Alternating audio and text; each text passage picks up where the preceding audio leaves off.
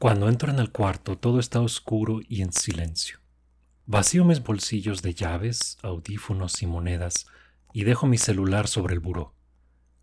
Cuando termino mis ojos están casi completamente ajustados a la oscuridad y puedo discernir dos figuras acostadas en la cama, acurrucadas.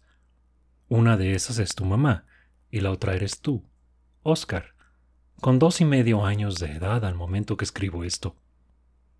Me muevo lo más silenciosamente que puedo para no molestar a tu madre, me las ingenio para rodearte con mis brazos, jalo y te arranco de ella. Usualmente dejas salir un gemido o un suspiro, pero no despiertas. Lentamente te cargo a lo largo del pasillo hasta tu cuarto y te deposito en tu cama. Pongo tu osito blanco en tus brazos, te cobijo y salgo del cuarto sigilosamente. Por los últimos dos años este ritual se ha repetido en muchas noches. Y es un tipo de ritual, créeme. Cada vez que te dejo en la cama paso por los mismos pensamientos. Que, aunque la paternidad ha sido muy difícil para mí, ya que mi tiempo ha sido, digamos, severamente reasignado a cosas que preferiría no hacer, atesoro esos pasos entre una recámara y la otra. Verás, alguna vez hace muchos años oí a mi propia madre decir que los niños eran maravillosos, pero solo cuando están chiquitos, y que uno debía disfrutarlos durante ese periodo. No recuerdo qué edad tenía en ese momento, pero creo que ya era un adolescente. No entendí lo que dijo e inclusive lo encontré ridículo, pues me era obvio que los niños chiquitos eran insoportables. En general, ahora que tengo uno, creo que yo tenía razón. Lo siento.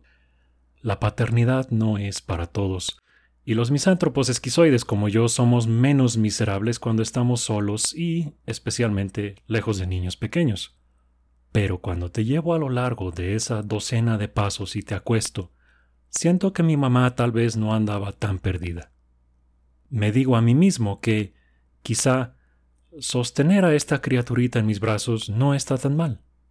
Hay algunas veces a la semana que me tomas de la mano o me llamas a gritos, pero por cada una de esas hay al menos un par de veces más en las que me alejas y llamas a tu madre o a una de tus tías o inclusive a tu abuela, mi propia madre, pues. No me siento mal porque sé lo que se siente estar seguro con mamá, y nunca te responsabilizo de estos rechazos. Después de todo, tienes dos años. Pero por las noches cuando te llevo a dormir, por el minuto que dura el procedimiento, sí te acurrucas contra mí y pareces contento de estar dormido en mis brazos. No hay otra sensación como esa en el mundo. Un gentil recordatorio de que soy un proveedor para alguien, o al menos soy un protector temporal de sus sueños. Cada noche que hago esto, como lo haré en unos minutos más, pienso, esto es lo que quiso decir mi mamá. Como ya dije, hay algunas veces que me apartas y pides a alguien más, casi siempre a tu mamá. Esta mañana, por ejemplo, despertaste llorando mientras nos preparábamos para salir de la casa y dejarte en casa de tu tía. Mamá estaba en la ducha y fui yo el que llegó a tu cuarto, pero me dijiste que me fuera. Vete para allá, gritaste. No, vete allá, yo quiero a mi mamá. Traté de calmarte, pero te pusiste peor. Tu madre escuchó la conmoción se apuró lo más que pudo y llegó a tu rescate. A medida que crezcas te apartarás de más maneras, no solo de mí, sino de tu madre también. Esto es normal e inclusive sano. Todavía no estás a la edad en la que yo sea un superhéroe para ti, pero la alcanzarás y luego la dejarás atrás también. Lo sé porque yo pasé por eso con tu abuelo. Sobra decir que para cuando llegue ese momento ya no te estaré cargando para nada, ni nunca más. Se supone que crecer debe ser así, en cierto modo. La paternidad es la administración de tu apartamiento de tu madre y de mí, con la esperanza de que al final acabes bien. Si todo sale bien, serás tú quien me cargue a mí al final, tal vez literalmente. No estaré aquí para siempre y es así como debería ser. Para que los jóvenes alcancen la madurez, los viejos tienen que quitarse del camino en algún punto. Si tenemos éxito en esto de ser tus papás, tu madre y yo seremos separados de ti, de manera definitiva e independientemente de lo que queramos, antes de que tú seas separado de nosotros. Es en esos momentos, cuando tú me cargues y me acuestes a mí, que espero que haber sido mi hijo no haya estado tan mal después de todo.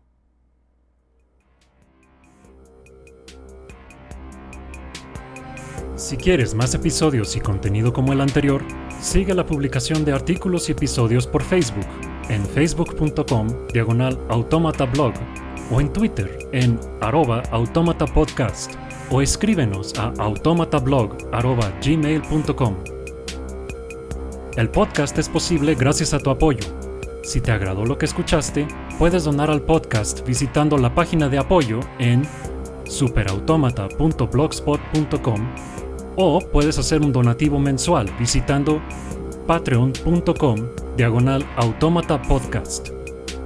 La música es Tyrant, cortesía de Kevin MacLeod de filmmusic.io y lleva una licencia Creative Commons 4.0. Yo soy Héctor Mata. Gracias por escuchar.